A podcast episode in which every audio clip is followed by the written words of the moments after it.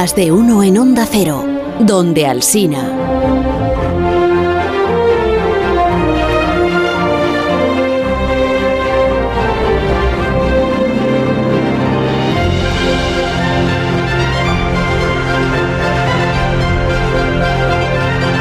Vaya semana que hemos tenido, Jorge. El lunes, el lunes tuvimos a Luis del Olmo. Sí, claro. A mí Y, se me ha bueno, hecho una semana muy... y el martes, Muy el martes tuvimos a Philips y a Bright, a bueno, los, verdad, a los radiotelegrafistas del Titanic, en riguroso, bueno, en riguroso y simulado directo.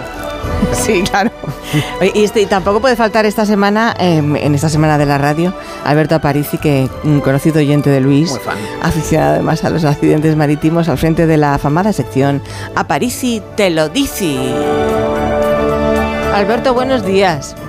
Hola, hola, ¿qué tal? ¿Cómo estáis? Está Santi, pero no va a hablar, ¿vale? O sea, está ahí escuchándote. Vale, me amordazado. parece bien.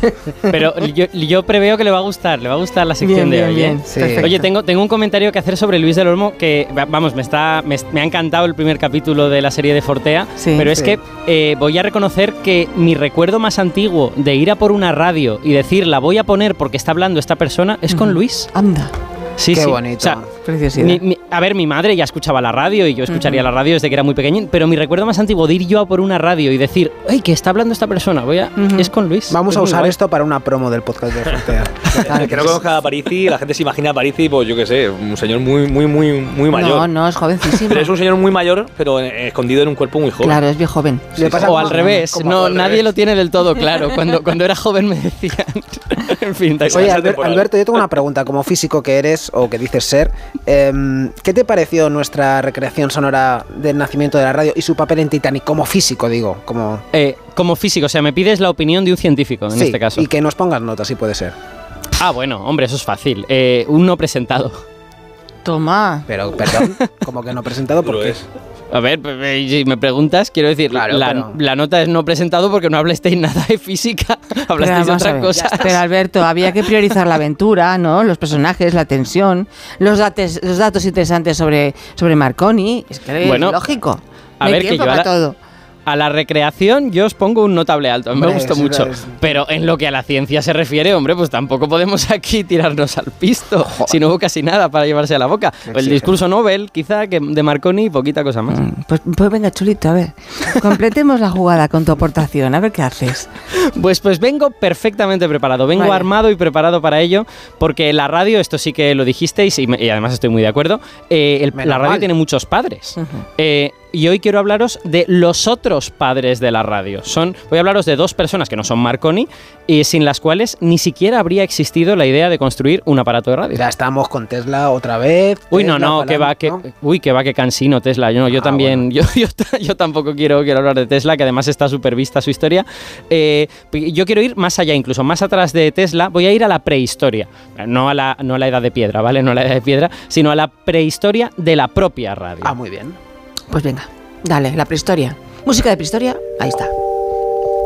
Corría el año 1861 y las piezas del puzzle estaban ya en el aire. Faltaban 13 años para que naciera Marconi, don Guglielmo, y más de 30 para que este jovencito empezara a experimentar con las ondas de radio. La humanidad tenía ya todo lo necesario para descubrir la radio, pero aún no se había dado cuenta. Hizo falta la mirada de un poeta, de un hombre que trataba las matemáticas como una segunda lengua, tímido, muy religioso y más amante de las ecuaciones que de las personas, hizo falta la mirada de James Clerk Maxwell.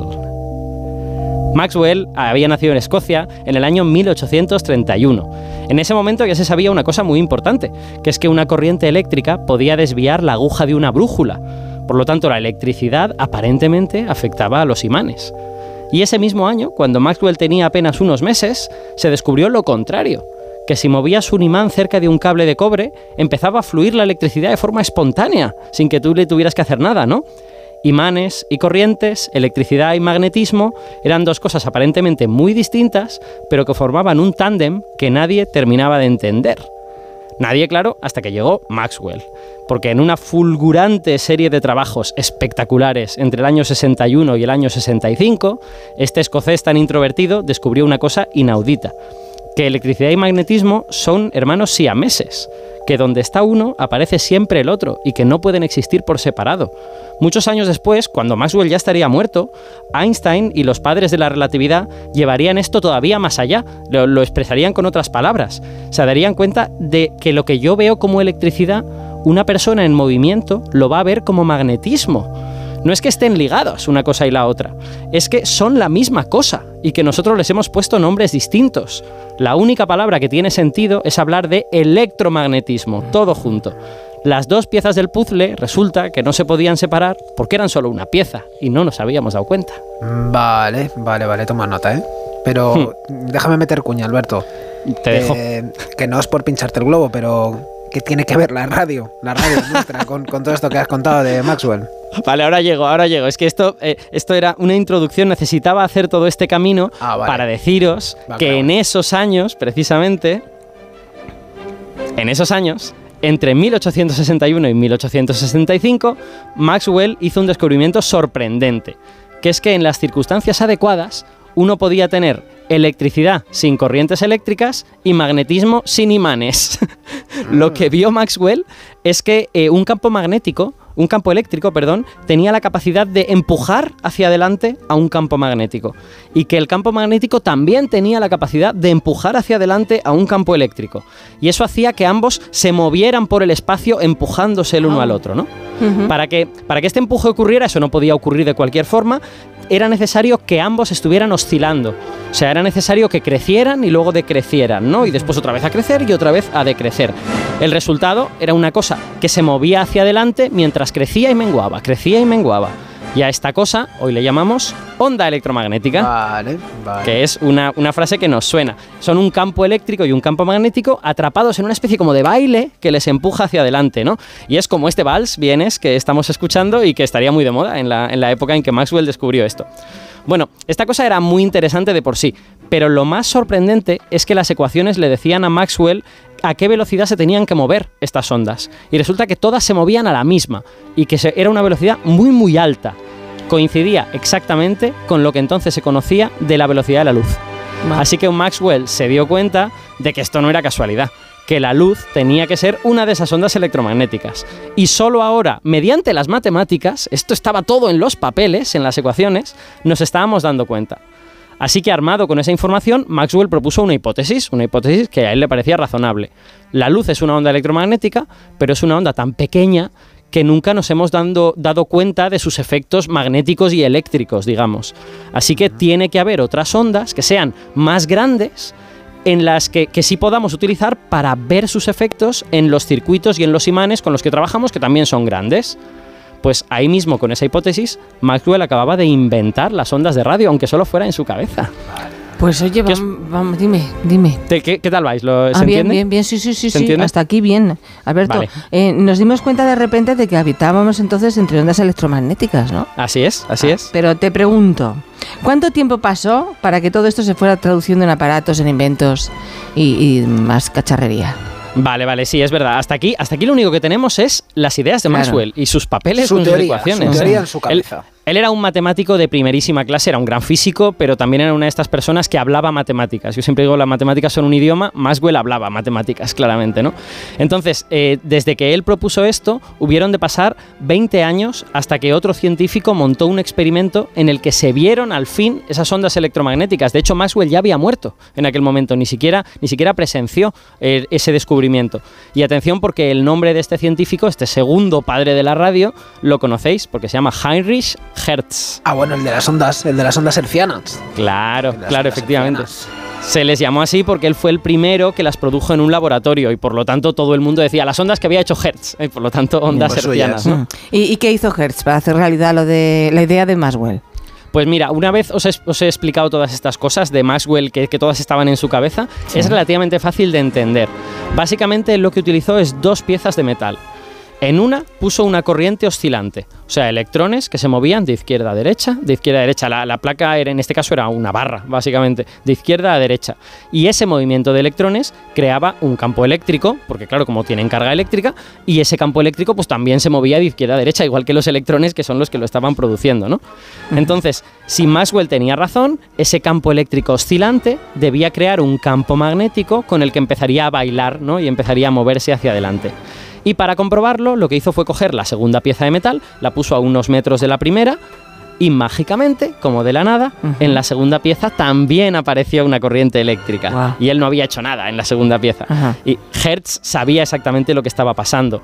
Él interpretó esto como que los electrones de la primera pieza crean un campo eléctrico, ese crea un campo magnético, se forma una onda electromagnética que viaja esos metros entre las dos piezas y cuando llega a la segunda pieza, como esa onda electromagnética tiene un campo eléctrico, el campo eléctrico coge los electrones de la segunda pieza y los mueve y por lo tanto crea una corriente que tú puedes ver en la, en la segunda pieza. Así que Hertz acababa de producir y detectar la primera onda de radio de la historia. Vale, vale, vale, vale, vale. Entonces, Alberto. Estoy aquí tomando notas. Sabido esto. sabido ¿Qué- esto. qué ir a es que me estoy hacer? haciendo un mapa conceptual. Sí, sí. Hoy, hoy, hoy eh, estoy haciendo una sección en la que solo hablo yo, lo siento. ¿eh? Estoy no, es que no me extraña, perdona que te diga. claro, tenemos que saber haces dónde bien, estamos. haces bien. ¿Qué digo? Que sabido esto. Pero ni con notas. Ya. Er- Hertz acaba de producir la primera onda de radio. Ajá, ¿Podemos vale. saltar ya de aquí a, a los modernos, a los modernos aparatos de radio? O sea, ¿funcionan también así? Bueno, sorprendentemente la respuesta es sí. Vamos. Eh, es decir, son más complicados y tienen muchos más elementos, pero yo os puedo contar como una versión de juguete, una versión muy simplificada de lo que es eh, la transmisión de radio que nosotros tenemos con nuestros transistores. Básicamente, una antena, como la que tienen nuestros transistores o como las que emiten en las emisoras, no es nada más que una pieza de metal. Claro. Es más sofisticada, ¿vale? La pieza de metal de Hertz era particularmente sencilla, ahora la sabemos hacer mejor y tiene más, más, más tecnología, pero es una pieza de metal. Entonces, en las emisoras hay antenas muy grandes que generan ondas electromagnéticas súper intensas y nosotros tenemos antenas más pequeñas en los aparatos de radio. Bueno, pues cuando la onda que ha generado la antena de la emisora llega a la pieza de metal, a la antena Ujú. de nuestro aparato, genera una corriente eléctrica pequeñita que el Ah. aparato se encarga de convertir. De hecho, si os acordáis cuando hablamos del transistor hace Sí, unas es que me semanas, estaba sonando de aquello, claro. Todo Claro. magia, de todas maneras. el, el transistor sirve precisamente porque la corriente que se genera en la antena de la, La radio es tan pequeñita Sí. que necesitas algo para amplifica. amplificarla, para hacerla más grande. Entonces, cada vez que encendemos una radio, en el fondo estamos repitiendo el experimento de Hertz del año 1888. Lo que pasa es que la onda pues, ha viajado decenas de kilómetros o centenares de kilómetros en lugar de viajar unos cuantos metros. ¿no? Aquel, com- como no lo sabía hacer, pues un- solo unos metros. Ahora ya lo sabemos hacer a miles de kilómetros. ¿no? Y sabéis dónde también, esto, esto es una cosa que me parece muy curiosa y no me resisto a contarla, ¿dónde estamos reproduciendo el experimento de Hertz?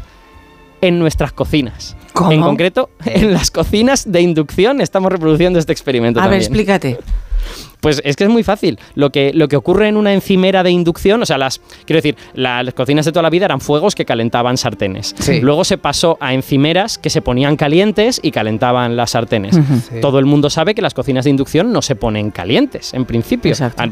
Entonces, ¿cómo funciona eso? Pues lo que ocurre es que bajo la encimera hay un circuito que genera una corriente eléctrica oscilante, ¿vale?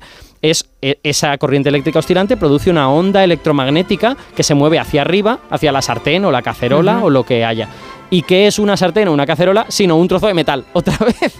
¿Vale? Entonces, el truco de la cocina de inducción es generar una onda muy potente, tan potente que cuando llega a la sartén, genera en la sartén una corriente eléctrica tan intensa que el metal se calienta. Se transforma Y en en- calor. claro. Claro, y podemos cocinar mediante eso que viene en el fondo de una, de una corriente eléctrica. Es- Todo este procedimiento se llama inducción. Pues yo, eh, os he ocultado el palabra porque ya, ya había bastantes palabras en lo que os he dicho, pero las cocinas de inducción se llaman así porque el procedimiento de llevar la onda a un sitio y generar esa corriente eléctrica se llama inducción. Así que de nuevo, en estas cocinas de inducción estamos repitiendo el experimento de Hertz. Lo que pasa que de una forma ya más sofisticada, ¿no? Eh, Todo es radio en esta vida. Pero fíjate, eh, claro, tú me- nos estás hablando de, de, eh, de cosas de la radio con- con- en plan Sí. aparatos, que son aparatos, que son inventos hechos por el hombre. Pero esto, estas ondas de radio no están en la naturaleza. Así, me- libres. Me alegro, me alegro muchísimo de que me hagas esta pregunta, porque además tengo un testimonio sonoro que os, que os voy a enseñar y que os va a gustar mucho, y que es un experimento que los oyentes pueden hacer en su coche, en su casa o en lo que quieran. Eh, desde luego que hay ondas de radio en la naturaleza, lo que no hay tanto en la naturaleza es antenas, ¿vale? Vale. Es decir, noso- nosotros tenemos eh, piezas de metal en donde movemos corrientes y tal, y en la naturaleza hay muy pocas piezas de metal donde puede haber corrientes eléctricas, y entonces hay que buscar sitios donde se puedan mover las cargas. Pero hay un fenómeno físico en donde se mueven las cargas muy rápido y que todo el mundo conoce, que son los relámpagos. ¿Vale? No, no, no, espera, espera, no pongas, no No, pongas esto todavía, no pongas esto todavía. entonces, los da, relámpagos... lo digo porque nos da, casi nos da. Sí. Los relámpagos son, aquí los relámpagos son una antena muy Sí. grande sin necesidad de metal. El, el aire se ha convertido en una antena. De hecho, los- la- las cargas eléctricas van viajando entre arriba y abajo en un, en un relámpago. Y lo que hace eso es generar ondas de radio. Claro que genera ondas de radio. La, la gracia de todo esto es que esas ondas de radio están en el orden de los centenares y los miles de kilohercios. Entonces, los oyentes que escuchen la radio por internet, esto no les dice nada, pero los que hemos tenido un aparato de radio viejuno, sabemos que eso es onda media. Claro. Entonces, exacto, AM. Si tú estás en tu coche o en tu casa y hay una tormenta eléctrica, tú pon la onda media, sintoniza una parte en donde no haya una emisora, en donde solo haya ruido de fondo y vas a poder escuchar los relámpagos. ¿En Y eso es este sonido que os he traído. Eh? Vamos a escucharlo. Aquí, un relámpago. Otro relámpago, este más largo. Otro más Qué chulo.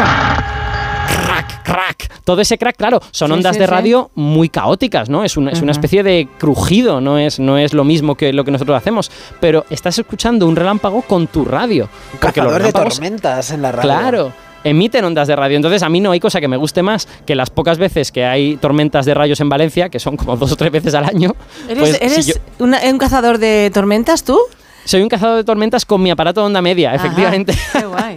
¿Y cómo, es? ¿Cómo es tu radio de onda media? ¿Que es un tipo transistor o, o cómo? ¿O necesitas algo Tenía, más tenía en casa una radio de tipo transistor, ahora la tengo en el coche, digamos. En, en Para la de cazar. casa se Cuando vas a la caza, ¿no? Exacto. La, de la de casa se estropeó y ahora escucho la radio por internet. Me he convertido en un hombre del siglo XXI y he perdido el romanticismo. Que la, onda, la onda media yo la recuerdo de escuchar la radio del otro lado de... Que, bueno, se utilizaba para escuchar emisoras muy lejanas, ¿no? Claro, claro, Entonces, efectivamente. por por sí, ejemplo, sí. de Marruecos se podían escuchar aquí o, de, o en onda corta o en, o en onda corta más lejos, desde. América. Sí, sí, claro que sí. Claro. sí. Que Sí, digo sí que el relámpago que hemos escuchado es tuyo, Sí. es de tu cosecha. Sí, este relámpago lo grabé yo en mi coche. O sea, estáis, estáis escuchando en, en riguroso diferido desde, desde mi coche. Pero que vamos, que es un experimento que cualquier oyente puede hacer si tiene un aparato onda media. Si hay una tormenta, que sintonice un- una frecuencia en donde no haya una emisora, porque si no la emisora se come. La, Claro. la emisión del relámpago es débil. Ujú. Entonces tienes que sintonizar un poco ruido de fondo y una vez hecho eso ya pillas el relámpago como ese crack, crack, crack. Y a veces lo ves. Pero a veces no lo ves, porque el 90% de los relámpagos ocurren en el interior de las nubes y por lo tanto tú no ves absolutamente nada. Ajá. Pero cuando lo ves es muy espectacular porque te das cuenta de que lo que tú estás viendo y lo que estás oyendo está en completa sintonía. Llegan Cuando a el la vez. relámpago es intenso, también es intenso lo sí. que oyes. Pero a la vez. Sí, sí, a la- claro, porque viaja a la velocidad de la luz, la onda de radio, con lo que te llega a la vez que la luz. Vale, vale, vale. Está sincronizado. Ostras, qué chulada. Pues es que, fantástico. que muy bien, Aparici lo dice y todo. Muy bien Es- dicho, esto, además. esto nos devuelve a Maxwell, porque Maxwell fue Sí. el primero que dijo todos viajan a la misma velocidad. La radio, la luz, toda la velocidad es la misma para todas las ondas electromagnéticas. Qué bonito. Otro padre de la radio. Otro padre. Así Otro más, es. sí. Me, fíjate, por aquí es. me hablan también, claro, de. mm, Espérate. Quien de Cervera también. Sí, claro, de Cervera. Si es que, es que hay tantos padres. No importa, no, no nos- no nos importa que haya muchos padres. Aparici, hasta el próximo día. Me ha encantado grande. contaros esta historia. Oye, Gracias. ¿se, se puede quedar a París a resolver el reto? No. Pues sí, que No. sí, que te, que sí, que te puedes quedar, que sí, que sí. No te vayas, no te vayas, ahora vamos. Más de uno en Onda Cero, donde Alsina.